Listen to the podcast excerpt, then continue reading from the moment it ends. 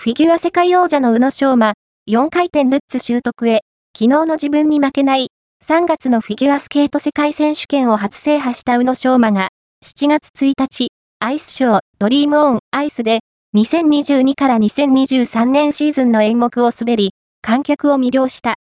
アイスショーには、17歳の新生エリアマリニン、米国も参加しており、大いに刺激を受けている様子。進化を止めないスケーターの新たな挑戦がいよいよ始まる。